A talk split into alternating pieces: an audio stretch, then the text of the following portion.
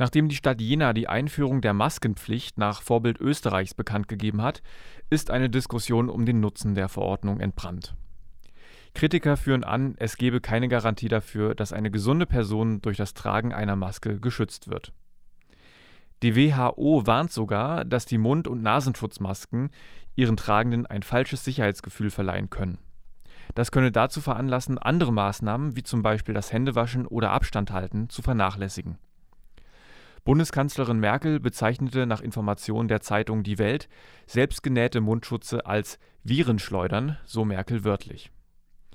Der Jenaer linken Bundestagsabgeordnete Lenkert sagte mit Blick auf die fehlende Verfügbarkeit der Masken, die Verfügung ist damit angeordneter Hausarrest, ohne Mundschutz fehlt die Möglichkeit, zum Arzt zu kommen oder gar Lebensmittel zu kaufen, und nicht alle haben private Hilfen in der Nähe.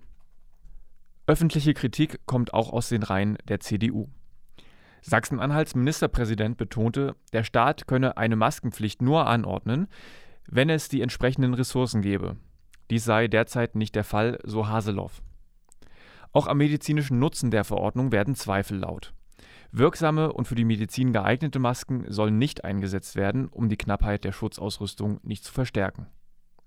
Welchen Nutzen allerdings ungeprüfte Masken haben, hängt stark von der Qualität der eingesetzten Materialien und ihrer Verarbeitung ab.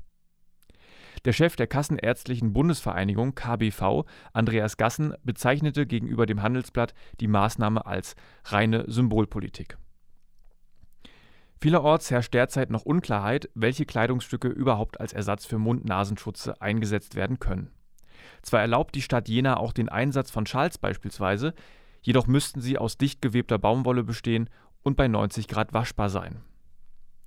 Damit der Mundschutz seinen Zweck erfüllt, muss er regelmäßig gewechselt werden, zum Beispiel wenn er beginnt, durch Atemluft feucht aufzuliegen.